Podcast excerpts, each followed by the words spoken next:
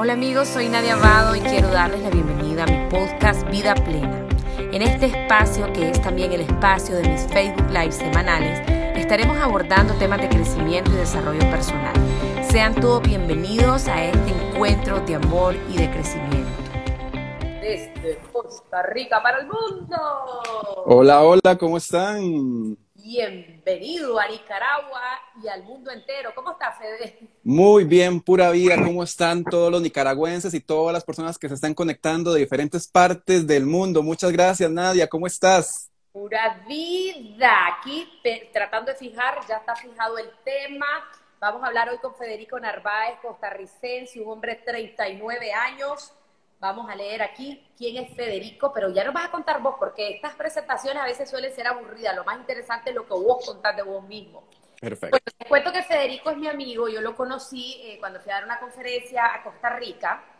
Eh, hicimos clic, después él me ha invitado a su comunidad, hemos hecho dos eh, Facebook, Insta Live, y yo tenía pendiente invitarlo, sobre todo porque él es un máster en PNL y yo amo este tema.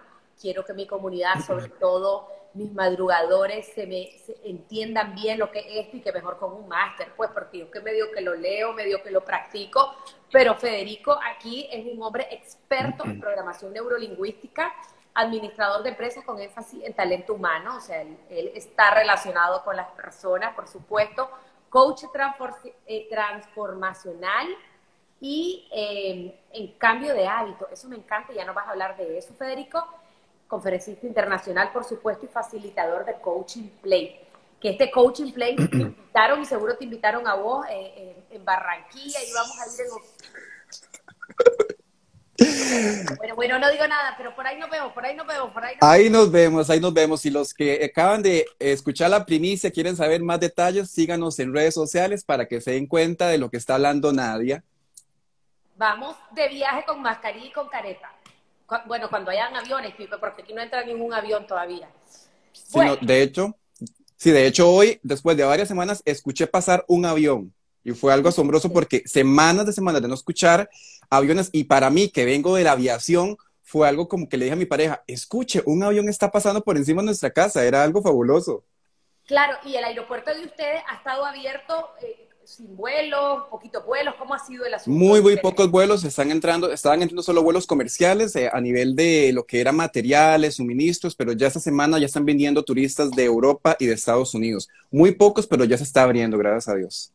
Ok, aquí no tenemos nada de eso, lo que tenemos son charters eh, que han salido un par, pero contados, tal vez no, ni siquiera siete en seis meses, y un par también que han entrado, mucho menos los que han entrado, pero pero bueno, vamos a ver este, si lo vamos normalizando poquito a poco. Por favor. Ok, Federico, contame tu trabajo, ya te presenté, pero contame qué es lo que haces, porque a mí me parece tan, tan fascinante esto de que puedas apoyar a las personas en, en el cambio de hábito, que puedas ayudarle a las personas a programar su mente, su cerebro para el éxito, para lo que desean. Contame un poquito más, en tus palabras, qué es lo que estás haciendo y lo que has venido haciendo estos años.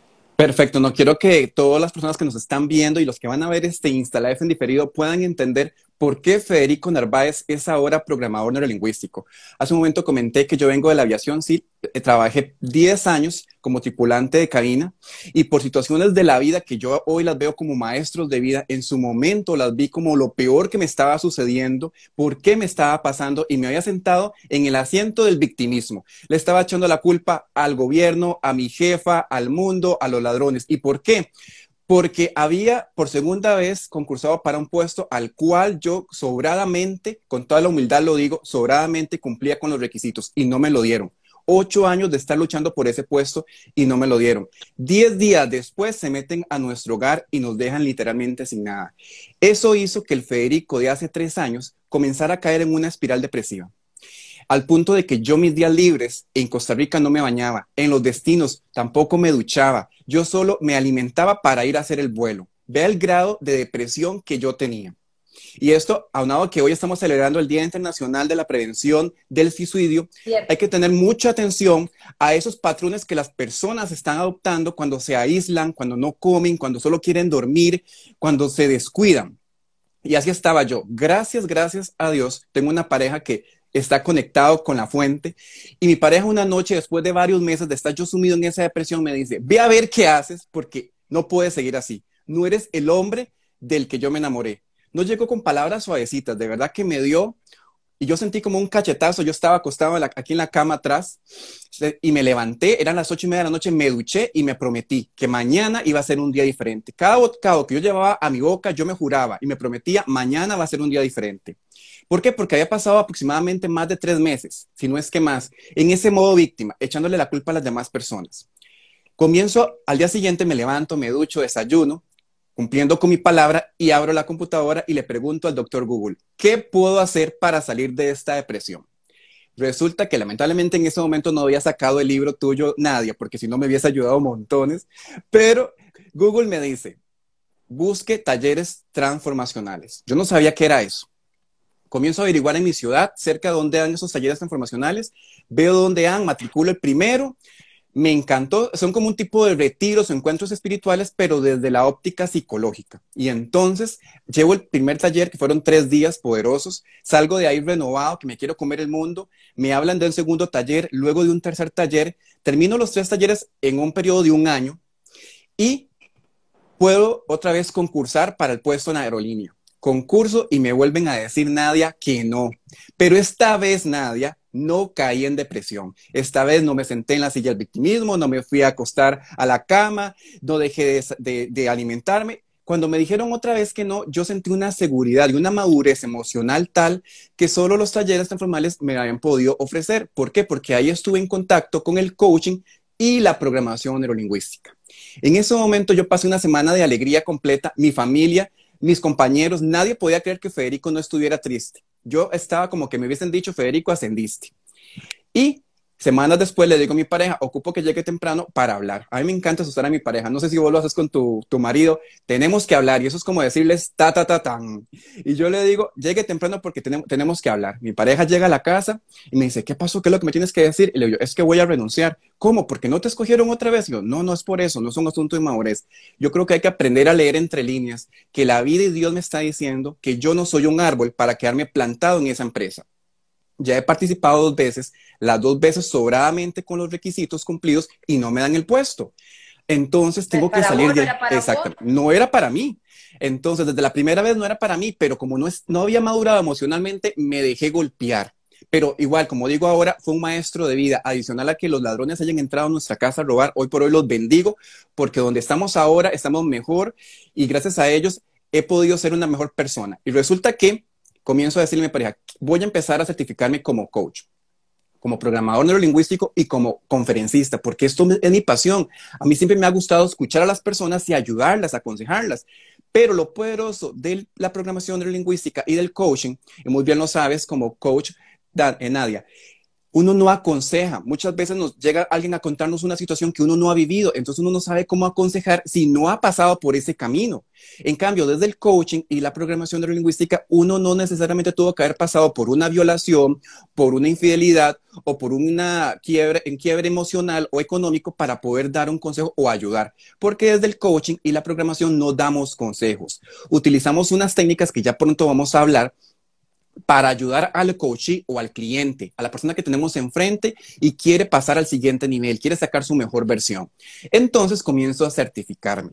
Mi meta era renunciar en marzo de este año, de 2020. Pero vea las cosas de la vida tan preciosas como Dios trabaja, Y yo sé que vos en esto vibrás muy bien conmigo y muchos de tus seguidores también. Mis planes eran renunciar en marzo del 2020 porque así yo podía cancelar una deuda y empezar a emprender sin ese perro que me, que me seguía diciendo, tenés que pagar, tenés que pagar, ¿verdad? Entonces, resulta que el año pasado me certifico en marzo, del 30 de marzo, como coach, como programador y como conferencista. Llevo a mis papás a recibir cada uno un título. Fue un momento muy emotivo, un regalo que la vida de Dios me dio, porque cuando me gradué en la escuela y en el colegio, mis padres tenían que ir o uno o el otro, porque tenían que trabajar. Somos cinco hijos. Pero en esta ocasión yo estudié lo que yo quería estudiar, no lo que mis padres me obligaron, porque mi papá me obligó a estudiar contabilidad. Luego fue que yo escogí estudiar recursos humanos, que me encantó y trabajé en eso por más de 20 años. Pero ahora yo decidí en mis cinco sentidos, con todas mis facultades, estudiar programación y coaching y, conferencista. Llevo a mis padres. 24 horas después, Nadia, adivina qué pasa. La empresa me cita a una reunión. Y yo pensé que seguro me iban a ascender, que se habían arrepentido, que se habían equivocado. Y no. me dieron una carta de despido. En ese momento, yo ya con las, con las herramientas de la programación neurolingüística, yo no leí tal cual decía que era el despido. Yo leí que, yo leí así. A partir de ese momento, Federico Narváez, ya no vas a volar con las alas del avión, vas a volar con tus propias alas. Me encanta, me encanta, me encanta. Me encanta. Se me pone la piel chinita, se me pone la piel chinita de recordar ese momento mágico. Aunado a esto, ya yo había tenido cinco sueños de que a mí me despedían. Y como mi pareja sabía que ya yo quería salir de ahí, me decía, usted se está psicoseando, usted se está mentalizando. Sí, yo me estoy mentalizando. Yo no quiero trabajar más allí. Mis vuelos preferidos eran Chile y Canadá y ya ni esos vuelos yo quería hacer. Ve al grado de que yo ya quería empezar a hacer otras cosas. Y Dios adelantó los planes, porque como digo, yo renunciaba en marzo de este año y en marzo de este año llegó la, el COVID a Costa Rica todos mis compañeros en este momento están con un permiso sin goce salario. A mí me hubiese pasado lo mismo y hubiese perdido mi liquidación o estaría esperando a ver qué pasa. Pero Dios me adelantó los planes y el año pasado, el primero de abril, me devolvió mis alas y comencé a emprender como coach, como programador, como conferencista. Tuvimos la dicha de conocernos. Ella ha salido del país a representar a mi país y ha sido algo fabuloso. Y todo esto ha sido gracias a que la programación hizo maravillas en mí. Y es ahora a lo que queremos hablar me encanta, Federico. Antes de que sigas, quiero Adelante. hacer una consulta, porque vos dijiste de que estabas en una depresión. Primero, ¿vos has tenido episodios de depresión? O sea, ¿esto es algo que ha sido repetitivo en tu vida? Ok, a los 15 fue años. De no fue, fue, algo ocasional. A los 15 años sí había padecido de un asunto que, de hecho, conté ayer en un, Facebook, en un Insta Live, había, atentado, había intentado atentar contra mi vida debido a que en mi niñez y mi juventud había sufrido bullying o el matonismo en la escuela, en el colegio, aparte del maltrato por mi padre. Y gracias a Dios también de una manera sobrenatural no terminé pues suicidándome, pero ya eso se solucionó porque fui al psicólogo y todo el asunto ahora hasta hace tres años fue que caí en esa depresión. ¿Por qué? Era algo tal vez de alguna manera normal o, que se podía percibir, porque durante ocho años, nadie, yo estaba luchando por ese puesto y ver que la empresa se lo daba a personas que tenían el expediente manchado, habían sido suspendidas, habían llevado el proceso muy extraño y que Federico todo era check, check, check y que no se lo dieran, era de humanos que yo cayera, pues que me, que me doliera. El problema fue que sí no estaba emocionalmente muy maduro y sí le di muchas largas. Hay como humanos tenemos que darnos la oportunidad de sentir el dolor, de sentirnos que, que, algo tenemos que soltarlo. Pero ¿qué pasó? Que Federico abrazó y se encariñó y no lo quería soltar. Y ya es ahí cuando entramos en esos problemas o no cortamos los, los ciclos. Mira, entonces Federico, a lo que quería ir, la, el PNL, toda la parte transformacional que estudiaste, sentí que te sacó de la depresión. O sea, podemos decirle a alguien, obviamente no todos los casos de depresión eh, son, de la misma manera, hay personas que sí definitivamente tienen que pasar por un proceso de medicación con un psiquiatra, pero podemos decir que lo que ya nos vas a contar puede ayudar a personas que están en estado depresivo a sobrellevar una depresión sin la medicación. Exactamente. Es muy importante, sí, conocerse y saber que sí, con estos procesos de coaching o de programación neurolingüística o de talleres transformacionales te pueden ayudar sin tener que llegar a una parte psiquiátrica y de medicación, excelente. Pero si aún así ya llevándolos, todos reaccionamos diferentes. Posiblemente a vos la leche te cae mal y a mí no. Posiblemente a vos comer camarones te cae mal y a mí no. Hay que aprender a conocer nuestra bioindividualidad. Entonces, yo hice los talleres y pude darme cuenta de que pude salir adelante de la depresión. Conozco personas que llevaron conmigo los talleres y hoy por hoy lamentablemente no han hecho cambios en su vida. Entonces, si es bueno, pues probar, intentar. Y si, y si te sirvieron, excelente, en buena hora. Y si no, hay que pasar luego al siguiente nivel, que sería ayuda profesional con un psiquiatra y posiblemente con una medicación. Por supuesto. Contanos entonces, Federico, un poquito qué es la programación neurolingüística. ¿Qué es así, en palabras sencillas, para que la, cualquiera de los que no sabemos nada entendamos? Ok, algunas personas pueden estarse diciendo, yo he estado hasta estos años últimamente escuchando esta palabra, pero quiero contarles que esto fue descubierto, fue diseñado, fue sistematizado por dos jóvenes, Nadia. Y eso es lo maravilloso para las jóvenes que nos están escuchando. No fueron dos personas muy mayores o muy profesionales, fueron dos jóvenes que estaban empezando sus estudios. De hecho, John Grinder era un ayudante de lingüística con tan solo 30 años en los años 70. Y Richard Baller era estudiante de psicología, informático, matemático y lingüista, con tan solo 20 años. En los años 70 comenzaron a darse cuenta cómo habían tres personas a nivel mundial que estaban teniendo unos resultados asombrosos con sus pacientes. ¿Y quiénes eran estas personas? Virginia Satir, no sé si la has escuchado en algún momento, ella es la fundadora o creadora de la terapia familiar. Después investigaron también a Fritz Perls, que es el de la terapia Gestalt, y luego a Milton Erickson, el fundador de la Sociedad Americana de Hipnosis Clínica. Tan solo estos tres tops, estas personas los grabaron, grabaron sus sesiones con sus pacientes y se dieron cuenta por qué es que ellos tenían cambios o resultados más rápidos que otros profesionales que desempeñaban lo mismo que estas tres personas. Y me encanta también porque, como te digo, eran dos jóvenes, pero estudiaron a tres personas y de esas tres personas había una mujer. Eso, eso es algo que también me encanta, que no era algo de solo de hombres. Había una mujer ahí representándolas a ustedes. ¿Y qué pasó? Se dieron cuenta que los cambios se daban por la manera en que ellos se comunicaban con sus pacientes desde la comunicación verbal hasta la comunicación corporal o no verbal. Eso era lo que incidía principalmente en generar cambios en la mente inconsciente de las personas. ¿Y por qué digo la mente inconsciente, Nadia? Se dice, y yo sé que lo has escuchado, que la mayoría de nuestras decisiones, de lo que tomamos en el día a día, lo tomamos en base a nuestra mente inconsciente. Y les voy a dar un ejemplo. No sé si a vos te ha pasado, Nadia. Espero que no, pero tal vez en el pasado. ¿Cuántas veces uno hace la lista de que va a ir al supermercado o al centro comercial cuando podemos salir con más regularidad y, dice, voy a ir a pagar el recibo del agua, el recibo de la luz y la vuelta bancaria. Sale con eso aquí apuntado o en la mente, pero regresa con una bolsa de zapatos, ropa que no necesitaba, fajas, X cantidad de cosas. Quisiera saber si los que nos están escuchando les ha pasado eso, que nos lo pongan aquí abajo en la caja de comentarios. Ustedes cuando salen de compras o salen con algo en mente, Luego regresan y posiblemente hicieron otras cosas. ¿Por qué? Nos vimos influenciados por el neuromarketing, que cala en el inconsciente. Es donde tomamos todas las decisiones. Conscientemente tenemos un 1% de decisión. Salimos con la mentalidad de pagar la luz, pero inconscientemente tomamos otras decisiones por el neuromarketing. Entonces, desde allí es que estos tres profesionales hacían los cambios, también por medio, como te digo, del lenguaje corporal y del lenguaje verbal. Entonces, a ver, pero a mi momento, que ahí yo, ya me perdí. Yo salgo a hacer la compra y vengo con el motete de cosas que no necesito, me gasté lo que no tenía y compré lo que no necesitaba. ¿Qué tiene que ver esto con la programación neurolingüística? Ok. ¿Qué pasa? Que las empresas de marketing utilizan la programación neurolingüística para hacer que sus clientes o las personas compren sus productos, lo necesiten o no lo necesiten. Entonces podemos ver el poder que tiene el, la PNL en el mercado. Entonces podemos aplicar entonces la PNL en nuestras vidas para tomar decisiones funcionales o asertivas. ¿Por qué? Porque vamos a tomar decisiones desde la parte inconsciente, donde los cambios son profundos y duraderos en el tiempo.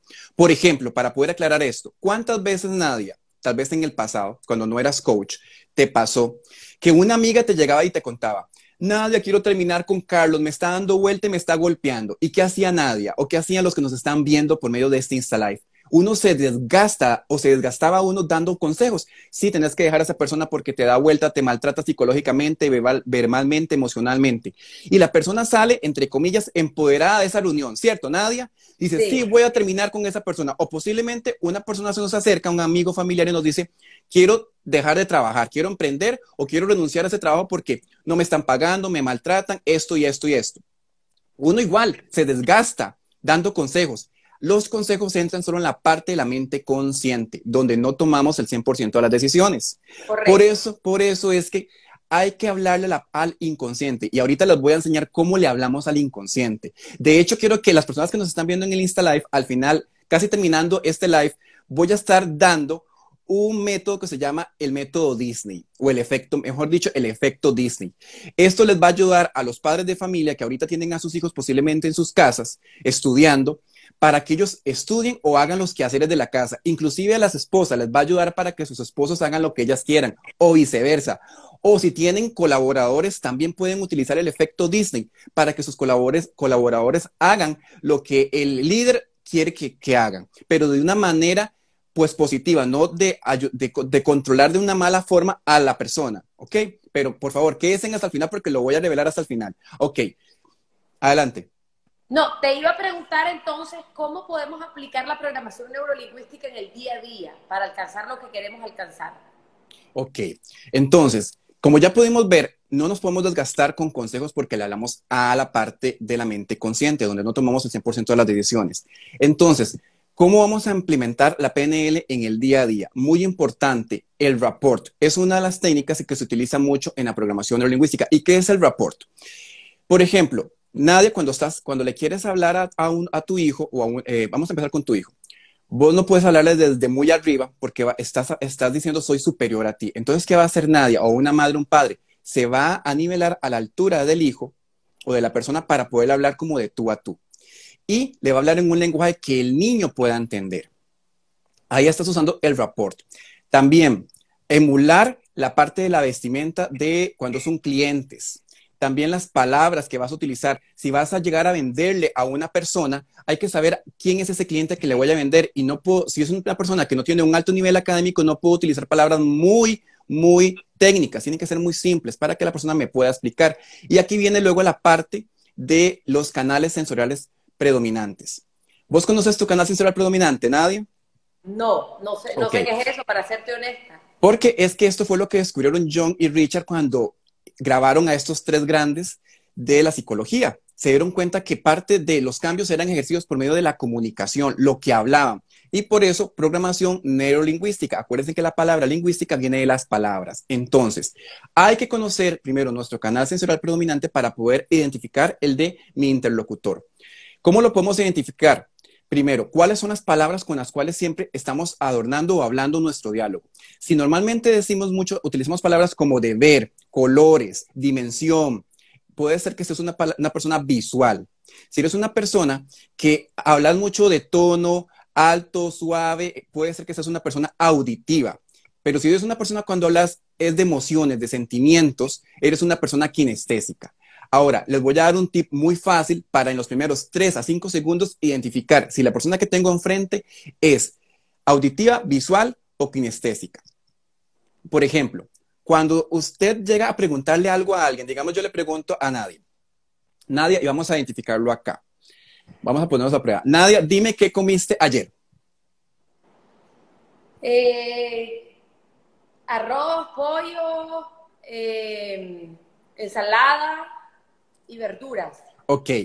Viste que tus ojos, tal vez no lo notaste, pero ahora vas a ser consciente y los que nos están viendo lo van a ver. Cuando te hice la pregunta, tus ojos se fueron para arriba a buscar recuerdos visuales o recursos visuales. Ir al pasado a ver qué fue lo que comiste, qué fue lo que cocinaste o compraste. Ahora, si yo te preguntara eso y usted vuelve a ver hacia los lados, usted está buscando recursos auditivos, tal vez cómo sonó a la hora de que estabas haciendo la comida, lo que te dijeron cuando estaban comiendo. Estabas buscando esos recursos auditivos. Entonces, si vuelves a ver a los lados para responder, eres auditiva. Pero si yo te hubiese preguntado y usted vuelve a ver hacia abajo para buscar la respuesta, eres una persona kinestésica. ¿Por qué? Normalmente cuando, ¿dónde es el primer lugar donde sentimos el miedo o la felicidad? En el pecho. No, más abajito, por ahí, más abajito, en el plexo solar, en esta parte. Plexo solar, en Exactamente. En esta parte es donde sentimos primero las emociones. Entonces, cuando una persona es kinestésica o sinestésica, busca las respuestas o los recursos abajo. ¿Ves? Entonces, desde ahí es, de, de los primeros tres a cinco segundos, puedes identificar si con quien estoy hablando es visual, auditivo o kinestésico. Ahora, ¿por qué es la importancia de esto? Porque ya yo sé que Nadia es su canal sensorial predominante es visual. Entonces, cuando yo le voy a vender a Nadia o quiero que Nadia haga algo. Federico, una pregunta. La, mayoría de las personas, o sea, en términos porcentuales estadísticos, son kinestésicas, visuales o auditivas. El 70% de la población se dice que es visual. 70%. El 70%. El, 15% es auditiva y el otro 15% es kinestésica o sinestésica. Ok, entonces centrémonos en la mayoría, que es el 70%. ¿Cómo a un visual lo convences, le, lo, le vendés? Lo que, creo que era lo que ibas a decir, ¿no? Exacto, exacto. A un visual, uno, uno no le va a llegar a decir, ok, cómpreme este celular, porque te vas a sentir muy bien cuando lo tengas en tus manos o guardado. No, le vas a tener que decir, toca, el, no, no es necesario que lo toque, pero sino vea el celular, vea todas las aplicaciones que tiene, la, la cantidad de memoria. Es más, puedes decirle, tómate una foto para que vea la calidad de la fotografía. Le vamos a llegar por la parte visual. Mira la cámara, mira el video. Ahora, si la persona es auditiva, entonces le vamos a decir, tomemos un video y escuche el sonido. O te voy a hacer una llamada para que escuche la calidad de sonido. Si la persona es kinestésica, le vamos a decir, toque el celular, vea qué firme que es, es pesado, eso quiere decir que no se va a quebrar fácilmente. Entonces, vamos a llegarle a la persona por medio de los sentidos, pero el predominante. Ahora, eso en caso de que vamos a venderle algo a alguien, pero si es un hijo o un familiar, es lo mismo. Queremos que nuestro hijo haga la tarea o haga, ordene el, hogar, que ordene el dormitorio. Entonces, si es visual, le vamos a decir, mira cómo está este cuarto de desordenado? ¿Cómo estaría ordenado? ¿Cómo se vería este cuarto si estuviera ordenado? Lo vamos a enganchar por la parte visual. Si es kinestésico, le podemos decir, ¿qué, ¿cómo te hace sentir este cuarto con este desorden? O no has hecho la tarea, ¿cómo te puedes sentir porque no has hecho la tarea? Imagínate cómo te sentirías cuando ya tenga la tarea lista. ¿Ves? Le estamos hablando desde su canal sensorial predominante. Nadia, es que esto es muy importante conocerlo, porque muchos matrimonios hoy en día están terminando no por una infidelidad, no por problemas de dinero, sino por problemas de comunicación. La esposa es kinestésica y el, y el esposo es visual o al revés. Le pasa mucho a las mujeres y yo sé que quiero que los que nos están viendo nos pongan si les ha pasado. La esposa le dice, la esposa es visual y está el esposo que es auditivo y está viendo eh, una, serie o el partido y la esposa le dice, amor, tenemos que ir a hacer el diario, comprar esto y lo otro. Y el esposo está poniendo atención. Pero la esposa le dice, amor, poneme atención, vos nunca me pones atención. Y empiezan los pleitos. El esposo le dice, sí, mi amor, te escuché que tenemos que ir a comprar esto y esto y esto y a pagar esto y esto y esto. Pero ¿qué pasa? Que la esposa necesita que el esposo la vuelva a ver porque la esposa es visual. El esposo sí le puso atención, pero la esposa es visual y para ella sentir que le está poniendo atención, necesita que el esposo la vuelva a ver. Esto está pasando en muchos matrimonios y también a nivel profesional y laboral. Por eso la importancia de conocer mi canal sensorial predominante y el de las personas con las que estoy teniendo relaciones. Desde ahí, estos tres profesionales comenzaron a hacer cambios en la estructura profunda de las personas porque le hablaban desde su canal sensorial predominante. ¿Ve la importancia de la PNL en esto, Nadie? Claro, Claro, claro. Entonces, eh, identificar qué es lo que vos sos para saber qué es lo que te sirve a vos. ¿Cómo pudiera aplicar esto eh, para mí, para mi beneficio, sabiendo que yo soy una persona visual y que el 70% de, de los que estamos aquí conectados vamos a ser visuales? Perfecto, no, y esa pregunta me encanta porque muchas personas quieren estudiar algo, pero no saben cómo, cómo estudiar o cómo desarrollar ese hábito del estudio. Entonces, si eres visual, si ya te diste cuenta que eres una persona visual, entonces tienes que utilizar mapas conceptuales. Son de las personas que les gusta mucho escribir para luego ver lo que están viendo, repetir ese asunto. Entonces, eso te va a ayudar a aprender mejor o lo vas a implementar en tu vida. Si eres una persona auditiva, son de las personas que es con solo escuchar la clase o escuchar audiolibros o, una, o, escuchar un, video en YouTube, ya estás metiendo información a tu cerebro. Hay personas que necesitan involucrarse en el estudio para poderlo meter en su ser. Esos son los kinestésicos. Entonces, si eres una persona kinestésica, necesitas involucrarte en el estudio, en lo que estás haciendo para poderlo entender. Entonces, muy importante por eso conocer nuestro canal sensorial predominante para el estudio, para cuando hacemos una venta, para cuando tratamos con nuestros familiares.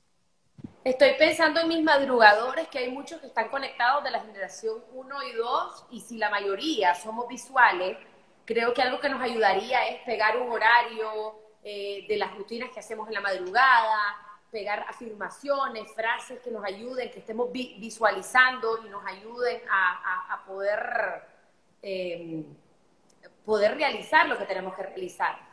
Eh, ok, Federico, entonces, para ayudar cuenta cuál es mi canal sensorial, algo así. Ah, mi canal sensorial predominante. Es, así, o sea, es, hacerle una pregunta a alguien y si mira para arriba, si mira para abajo, si mira para okay. los lados. Exactamente. esa sería la prueba. Digamos, hacia los lados es auditivo. Hacia los lados auditivo porque estoy viendo como hacia las orejas. Si veo hacia arriba es visual. y si veo hacia abajo es kinestésico. Hay alguien que está preguntando si puede ser 50-50 de uno Exacto. O ok, hay personas que pueden ser 33, 33 y 33 y eso es fenomenal. ¿Por qué? Porque te va a ayudar, cuando ya sabes que sos 33, 33 y 33, te va a ayudar, te va a facilitar poder comunicarse con todas las otras personas, porque vas a identificar que nadie es visual, que Federico es kinestésico y que María es auditivo. Entonces, a la hora de hablar con tu equipo de trabajo, le vas a hablar al canal sensorial predominante de cada una de esas personas. O si le vas a hablar a tus hijos, le vas a hablar directo al canal sensorial predominante de cada uno de tus hijos con mucha facilidad. La idea es que todo lo tengamos en un 33% cada uno, para que eso nos facilite el poder comunicarnos con todas las personas. Claro. Ahora, vos como conferencista, nosotros que trabajamos en esto y hemos tomado cursos de oratoria y tenemos técnicas, sabemos que nosotros tenemos que conectar con la gente a través de lo visual. Tenés que quedarlo viendo. Cuando estás en un escenario vas haciendo un scan eh, ahí estamos cubriendo la parte visual. Al auditivo nos han enseñado a subir, bajar la voz, ah, y, hacer muecas para el visual también. Y en la parte sensorial es igual, es cuando vos empezás a expresar tus emociones eh, que, se notan y, la gente conecta. Entonces, em, es como hacer una combinación, ¿no? Para conectar con las personas. Exactamente. Cuando ya estás como, como, conferencista o un líder que le está hablando a un equipo muy grande, ahí sí tenés que usar el lenguaje 33, 33 y 33. ¿Para qué? Para llegar a todos. Ahora, si ya es un equipo muy pequeño y todos son, digamos, son cinco personas y esas cinco personas ya conoces que son visuales, tu charla tiene que ser toda visual. ¿Por qué? Porque todos los cinco son visuales. Pero si estás hablando a 100 personas o a 1000 personas, ahí tienes que usar los tres canales, porque en ese público van a ver de los tres canales, 70, 15 y 15, posiblemente. Ok, súper. Federico, hablemos un poquito de las herramientas de la PNL, o sea, además de esta, una de las más famosas son las afirmaciones, las visualizaciones, o sea, hablar un poquito de estas herramientas que podemos hacer en el día a día, o sea, porque aquí hay personas que tal vez no son conferencistas, pues, y este dato es interesante, pero no, no, no lo aplican. ¿Cómo podemos aplicar las otras herramientas en nuestro día a día? Ok, vamos en este momento a hablar sobre las anclas es algo muy, muy, muy bueno. Las anclas. Es algo muy, las anclas. Es algo muy de la, de la programación neurolingüística. Y por ejemplo, para, para, para, que podamos entender mejor las anclas, voy a hacer este ejemplo. Quiero que todas las personas, y vos también, Nadia, quiero que hagas el ejercicio. Cierren los ojos, por favor. Cierren los ojos. Hagamos tres respiraciones profundas, donde tratamos de llenar eh, lo más posible nuestros pulmones de oxígeno. Y son respiraciones profundas y relajadas. Cada uno de nosotros. Hagamos tres. Uno. Dos. Y tres. Ok, todavía no abran los ojos. Siguen con los ojos cerrados, por favor. Ahora se van a imaginar que enfrente de ustedes hay un mango verde, un mango bien grande verde. Y está sin cáscara, ya está en rebanado. Ya vi que Nadia se lo imaginó perfectamente. ¿Ok? Ahora, ese mango verde van a tajadearlo o lo van a hacer en slice o en figuras pequeñitas, como para comérselo fácilmente. Luego le van a echar sal y van a exprimir el zumo de un limón. Los que necesitan mover las manos y expolverar la sal con sus manos lo pueden hacer. Ya saben, hagamos este ejercicio con los ojos cerrados. ¿Ok? El que le quiera echar pimienta o tabasco o chile lo puede hacer. Si hay personas acá o ají de Perú o chile de, México, pueden hacerlo. Marinen ese mango al gusto. Muévanlo ahora, muevan el mango para que toda la sal y el limón, el zumo limón, bañe los gajitos de este mango. Y ahora empiecen a comerse el mango. Vamos, muy bien, comiencen a comerse el mango. Ok. Listo, vamos a comérnoslo un poco rápido porque aquí el tiempo en los instaláis se va volando y nos comemos el mango y ahora tomamos una servilleta y nos limpiamos la boquita, ¿ok? Para que no nos quede residuo de limón en la boca. Y ahora otra vez vamos a hacer una respiración profunda. Y abrimos los ojos. Quiero que nos digan los que hicieron el ejercicio qué les pasó por la boca. Y en tu caso, Nadia, ¿qué pasó? Se me hizo agua la boca inmediatamente. perfecto, empezaste a salivar.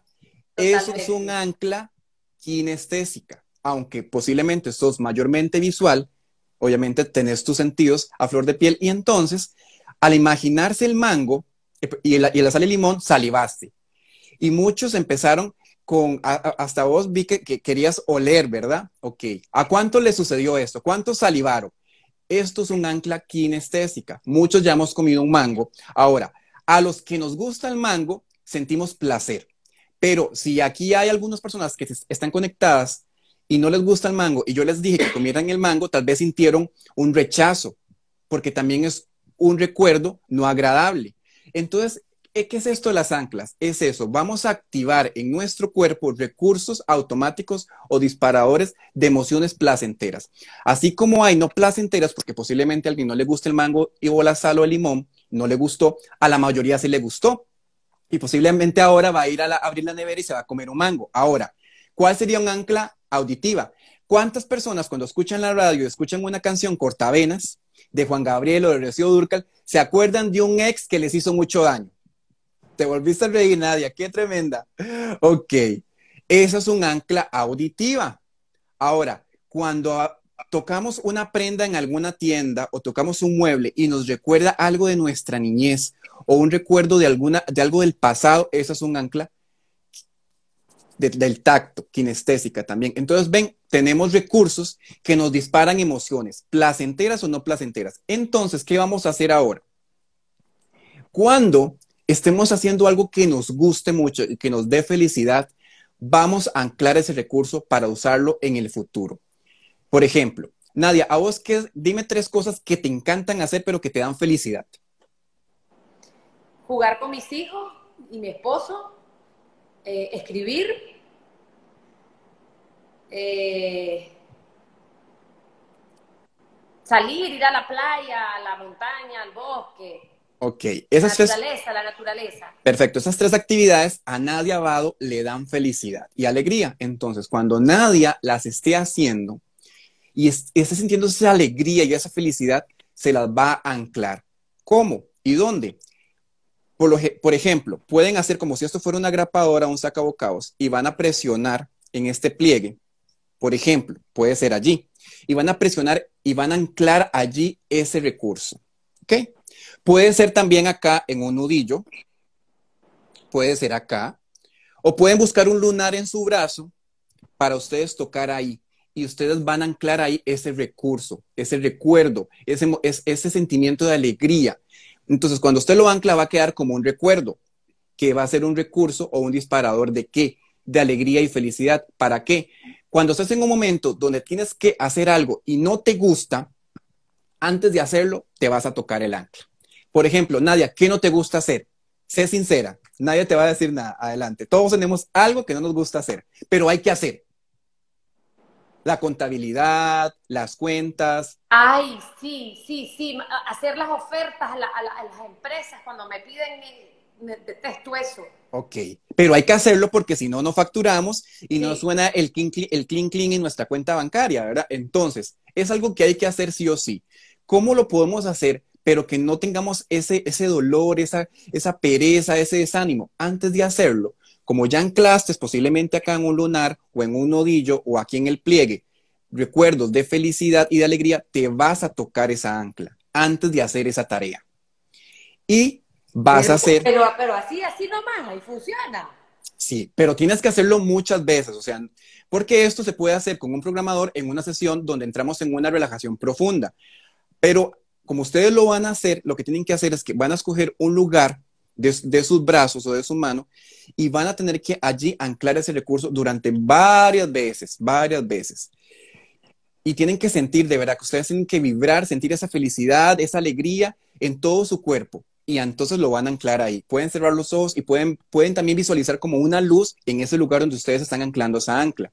Ahora, otro recurso puede ser paz. ¿cómo lo van a anclar? Dicen ahí. O sea, ok, tocando. O sea, estar acordando en un momento feliz ay, estoy en la playa, estoy aquí. Ok, primero, como, como ustedes lo van a hacer y no lo van a hacer como un, con un programador neurolingüístico, tienen que hacerlo muchas veces con repetición para que realmente se ancle ese recurso en su cuerpo. ¿Cómo lo van a anclar? Cuando ustedes estén haciendo eso que les da felicidad y alegría. Alguna persona puede decir, a mí, cuando yo como helado, soy feliz. O cuando yo como un chocolate, soy feliz. Entonces, cuando se lo estén comiendo y degustando, degusten ese chocolate, ese helado pónganlo en 3D, en high definition, suba toda la sensación lo máximo. Y cuando ya ustedes digan, wow, de verdad que estoy disfrutando este helado, este chocolate, se tocan el lugar que su inconsciente o ustedes hayan decidido tocarse para anclar ese recuerdo. Como dijo Nadia, me encanta escribir. Entonces, cuando nadie está escribiendo y siente que, se, que está escribiendo y que las musas le están aflorando toda, toda la información, y en ese momento nadie se siente plena, entonces nadie se va a acordar y va a anclar ese, recuerdo. O sea, todo esto porque, a ver, porque cualquiera que nos estoy yendo a decir, ese más está loco, se la fumó. Todo esto es porque va quedando grabado en el inconsciente. Exactamente, exactamente. Ahora, se los voy a... Ese es el rector, ese es el bandido que uno no puede a veces... Porque, ¿qué pasa? Que ahorita vos y posiblemente los que nos están viendo están pensando desde el consciente. Y el consciente dice, es que eso no es así. No tiene lógica. No tiene lógica. Pero el inconsciente sí. Porque como vemos programación neurolingüística, la parte neuro, estamos tocando la parte neurológica de nuestro cuerpo. Todo nuestro cuerpo está conectado. Entonces, cuando ya anclamos un recurso en algún lunar, en el nudillo o en este pliegue y lo tocamos, neurológicamente se va a activar ese recuerdo o ese recurso de alegría y de felicidad para poder hacer esa tarea que no nos gusta, pero tenemos que hacerla. Y se los voy a comprobar con lujo de detalles. ¿Qué pasó? Que en mi niñez, mi mamá cuando hacía oficio se convertía en la bruja de la casa. Comenzaba a gritar y a pegar gritos porque éramos, somos cinco hijos, dejábamos todo tirado por todo lado y mi madre tenía dos trabajos. Entonces llegaba a la casa cansada y tras de eso hacer oficio y hacer comida. Entonces yo soy el mayor de los cinco hijos, de los cinco hermanos. Cuando cumplí aproximadamente 10 años, mi madre me dijo, usted se va a encargar ahora de ayudarme a hacer el oficio. ¿Qué hizo Federico? Copió el modelo de hacer oficio de la mamá. Y para eso es muy importante los padres lo que están haciendo con sus hijos, cómo los están educando, porque los hijos sí o sí copian patrones, modelan a los padres. ¿Qué hacía yo cuando hacía oficio? En mi casa, a la edad de 10 años, pegaba gritos, le gritaba a mis hermanos, pegaba eh, escobazos. ¿Qué pasó? Durante la infancia no tuve esos problemas, mayor problema, pero ¿qué pasó? Cuando ya estuve viviendo con mis primeras dos parejas, esto ocasionó muchos problemas porque cuando yo me encargaba de hacer el oficio, pero más que hacer oficio era convertirme en el monstruo de la casa. Le pegaba a mi pareja porque dejaba los zapatos, el salveque, los platos sucios, todo era un desorden. Cuando lo de afuera no cambia, ¿quién tiene que cambiar? Uno. Entonces, un día, con mi pareja actual, con la que tengo 14 años de estar, me dice a los tres años, vos te has dado cuenta que cada vez que tocas la escoba, el palo piso, los platos, te convertís en un monstruo. Y yo dije, mira, sí es cierto, porque es que yo soy así. Y me di cuenta que yo estaba copiando el modelo de mi madre. ¿Qué hice? Comencé con la programación neurolingüística a anclarme felicidad y tranquilidad. Entonces, cuando yo tocaba una escoba o un palo piso o los trastes, yo me tocaba esas anclas de alegría y de paz y yo comencé a hacer oficio tranquilamente, ya no a gritos, lo hacía y lo disfrutaba. Llegó un momento en que ya yo no tenía, ya no tenía que tocar esa ancla. Y desde ahí, neurológicamente, por medio de la programación neurolingüística, usando las anclas, pude dejar de un patrón que repetí por 35 años, dejarlo de hacer esos últimos seis años. Wow. Imagínense la gran diferencia. Ahora todos los madrugadores anclar, cuando suene la alarma a las 4 y 55, todo el mundo se empieza a apretar, tereque, tereque, tereque, y todo el mundo para arriba a las 4 y 55 de la mañana cuando nadie se quiere levantar. Exacto. Entonces, cada, cada vez que tenemos que hacer algo que no nos gusta, apretamos el botón, lo vamos a programar. Perfecto, así es. Federico, hablamos de otra, de otra herramienta, la Ok. del ancla. Perfecto. Viene ahora el... Vamos, vamos al grano porque nos quedan Sí, 11 sí. minutos. Viene, viene el modelado. ¿Qué es el modelado? Se dice Ajá. que somos la media de las cinco personas con las cuales nos rodeamos. A todos los que nos están escuchando y viendo, quiero que vean su mano al frente y le pongan un nombre a cada uno de esos cinco deditos. El primer nombre que se le venga, de familiares, amigos o compañeros de trabajo. Rápido, el primero que se te venga a la mente, porque ahí está el inconsciente hablando. No piense mucho porque si no es el consciente. Ok, si ya puso Carlos, María, Pedro, tu jefa, tu, ok, esas cinco personas que vos enumeraste en estos cinco deditos son con las cuales más te rodeas, física o virtualmente, porque también es válido. Ok, ¿qué vamos a hacer? Ahora conscientemente nos vamos a dar cuenta si esas personas nos suman a nuestra vida o no nos suman a nuestra vida. Porque ya ustedes vieron que yo de mi infancia modelé la manera de hacer oficio de mi mamá. Entonces nosotros modelamos por ver, por repetición, lo que hacen esas cinco personas con las cuales más nos rodeamos. Si son personas que están chismeando, que se están quejando, que son víctimas, nosotros vamos a terminar también siendo víctimas, quejándonos y hablando mal de la jefe o del gobierno o de la esposa. Entonces, ¿qué vamos a hacer? Vamos a procurar buscar mentores, personas de éxito, personas que están donde yo quiero estar para empezar a modelarlos. Pueden ser mentores coaches o referentes digitales o virtuales, que los puedes conseguir en redes sociales, en YouTube. Puedes también accesar, si tienes el poder adquisitivo, de buscar un coach o un mentor o un asesor para que te ayude a alcanzar esas metas, porque vas a modelar lo que esa persona hizo para estar donde está. Entonces, una de las herramientas de la programación neurolingüística es el modelado. Vas a primero a escanear con cuáles son esas cinco personas con las cuales más te rodeas y te vas a dar cuenta si esta tenés que dejar de no frecuentar. Ahora, no es que la vas a bloquear de redes sociales, la vas a invisibilizar y no le vas a volver a hablar, no. Vas a cambiar el modo de socialización con esas personas. ¿Por qué? Porque aquí viene la, regla del 33% también. Tenemos que pasar 33% de nuestro tiempo con personas que estén a un nivel inferior al nuestro. ¿Para qué? Para ayudarles a ascender tenemos que compartir un 33% de nuestro tiempo con personas que están a un mismo nivel nuestro para compartir y para seguir creciendo. Y tenemos que pasar otro 33% de nuestro tiempo con personas que están a un nivel superior. ¿Para qué? Para aprender de ellos. Entonces no podemos hacerlos a un lado, hacerles la cruz, bloquearlos, hay que ayudarlos. Pero que vamos a cambiar el tiempo de socialización con estas personas y vamos a procurar que nuestras cinco personas con las cuales más nos rodeamos sean personas de éxito, personas que sumen, que tengan hábitos positivos. ¿Para qué? Para desde el rapport y desde el modelado copiar sus hábitos positivos. Espérate, espérate, espérate, que ya me confundí toda. ¿Cómo? Entonces, la idea es de que yo empiece a acercarme a cinco personas que para mí son modelos.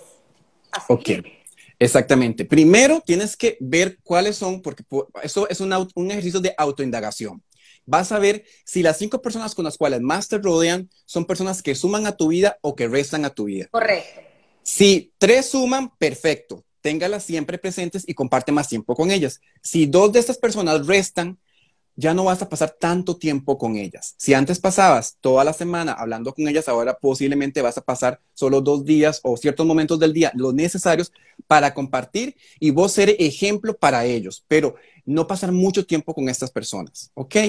Estas cinco personas con las cuales yo más me voy a rodear tienen que ser personas de éxito, personas que estén buscando el bienestar, que se están cuidando la alimentación, que están creciendo emocionalmente, espiritualmente, financieramente, para poder espejar sus hábitos, modelar su manera de ser, porque esto nos va a ayudar inconscientemente, como tenemos las neuronas espejo, ¿Esto qué hace? Que nosotros inconscientemente repetimos lo que estamos viendo o, lo que las demás personas están haciendo. Y esto es tan fácil como esto. ¿Te ha pasado, Nadia, que en algún momento estás haciendo fila o cola en algún lugar y alguien hace esto? Oh, ¿Y vos, qué haces? Vos te estás, ahí están las neuronas espejo en automático, espejando lo que la otra persona está haciendo. Entonces, a nivel también inconsciente, nosotros espejamos, modelamos lo que, está con lo que están haciendo las personas con las cuales más nos rodeamos. Como te digo, si son personas de queja, de chisme, de contienda, vamos a terminar haciendo lo mismo. Pero si son personas que están buscando ser mejor, están estudiando, se están preparando, son personas de amor y de perdón, vamos a terminar siendo la media de ellos, el porcentaje de ellos.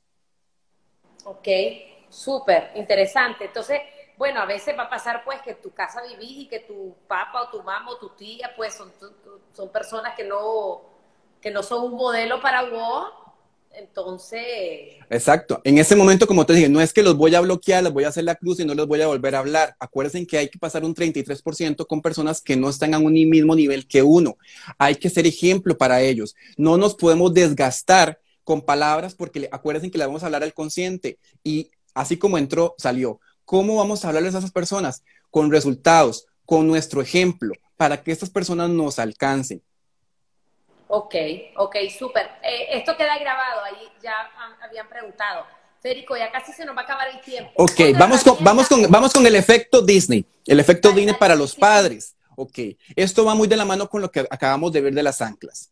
Cuando ustedes vean, vamos a hacerlo a nivel familiar. Cuando ustedes vean que su hijo está jugando el Nintendo o el PlayStation, yo no sé ahora qué es lo que están jugando los niños, porque yo hace años, yo lo, último que jugué fue el Atari. Ok, entonces, cuando su hijo esté jugando un videojuego que le gusta mucho, usted va a llegar y le va a tocar el hombro y le vas a decir, lo estás disfrutando mucho. Y tu hijo, tu hija te va a decir sí. Si tu hijo, tu hija le encanta leer, cuando usted lo encuentre leyendo, usted va a llegar y tocarle el hombro. ¿Te está gustando el libro? Cuéntame qué estás leyendo y le estás tocando el hombro y le puedes estar haciendo esto que estás haciendo, el ancla. La primera parte son tres partes del efecto Disney. Vas a estar anclando lo que tu hijo o tu hija te esté diciendo. Si es rompecabezas o si le hiciste una comida muy deliciosa a tu hijo o a tu hija, le vas a hacer lo mismo. ¿Te está gustando la comida? Vos sabes que sí, porque le hiciste la comida preferida. Él te va a decir, sí, mamá, la comida está deliciosa. Entonces vos, ah, qué bueno. Y vas a estar anclando ese recuerdo inconscientemente. Ahora, después de hacerlo varias veces, porque como digo, esto es parte de la repetición, hay que hacerlo muchas veces para luego, para que surta efecto, porque no lo está haciendo un programador, lo están haciendo ustedes, ¿ok? Un programador primero hace que las personas entren en una relajación profunda para poder hacer las anclas, pero como ustedes no son programadores, lo van a hacer por repetición, igual funciona, nada más que es un trabajo un poco más largo. Entonces, siempre van a estar anclando momentos felices. Cuando ustedes ya estén seguros o seguras de que ya pudieron anclar esos momentos o recursos felices en el hombro o en alguna parte del cuerpo de su hijo o de su hija o inclusive de su esposa o de su esposo, pero hay que hacerlo muy sutilmente. Ok, cuando ustedes necesiten que su hijo o su hija haga algo o su esposo haga algo para el bien de los dos, mucho ojo, ¿verdad? No es para el bien suyo, no es que usted quiere que le pague la tarjeta de crédito o le compre el último bolso de X marca, es algo para el bien de los dos. Usted le va primero a decir, le vas a tocar el hombro. Luego le vas a decir lo que necesitas que ese hijo o tu esposo haga. Y después de dar la solicitud o la orden, le vas a volver a tocar el hombro. Esto es el efecto Disney. ¿Qué vamos a estar haciendo? Disparando a nivel inconsciente que esa orden o ese quehacer o ese hábito que tengo que hacer, lo voy a disfrutar. Entonces, esto es el efecto de... Ahora, a nivel laboral también lo puedes hacer, nada más que ahora, como no podemos, estamos con el distanciamiento social y todo este asunto, también hay que tener mucho cuidado cuando es un hombre y una mujer. El hombre, cuando toque el hombre de una mujer, tiene que hacerlo pues muy delicadamente, ¿verdad? Para evitar problemas.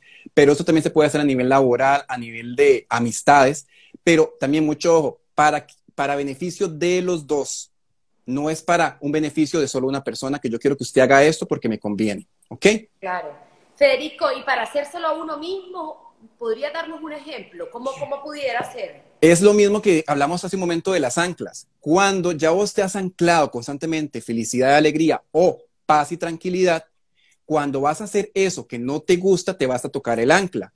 Por ejemplo, las personas que les cuesta hablar en público, se pueden estar anclando paz y tranquilidad, seguridad.